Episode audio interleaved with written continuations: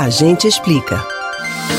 O mundo segue em alerta a cada novo caso do coronavírus confirmado.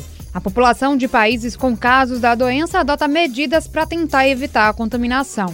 E aí, quando muitos casos de uma doença contagiosa começam a ser reportados, logo surgem manchetes falando sobre determinado surto, epidemia e do risco de uma pandemia.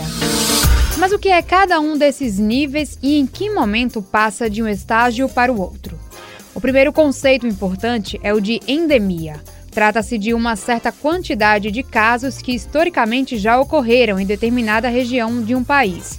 A febre amarela, por exemplo, é considerada uma doença endêmica da região norte do Brasil.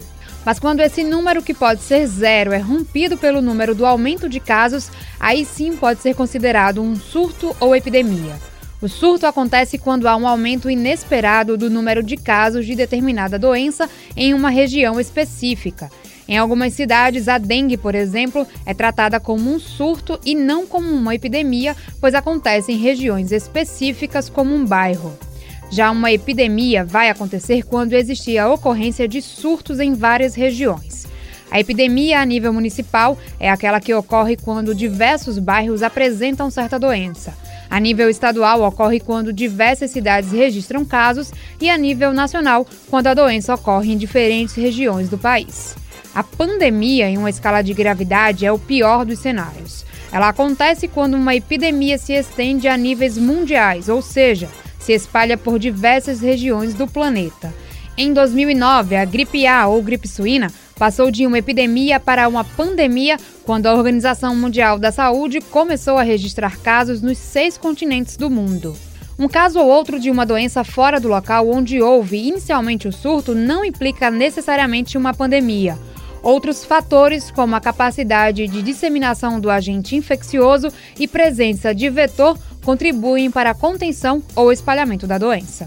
A principal forma de se prevenir contra os efeitos de uma pandemia é com sistemas de vigilância para detectar rapidamente os casos, ter laboratórios equipados para identificar a causa da doença, dispor de uma equipe habilitada para conter o surto, evitando novos casos e sistemas de gerenciamento de crise para coordenar a resposta. A Organização Mundial da Saúde, por sua vez, emprega termos específicos para classificar certas situações. Uma emergência se dá quando uma autoridade decide que é hora de tomar medidas extraordinárias, como restrição de viagens e de comércio e estabelecimento de quarentena. Essa mesma autoridade também pode suspender esse estado de emergência.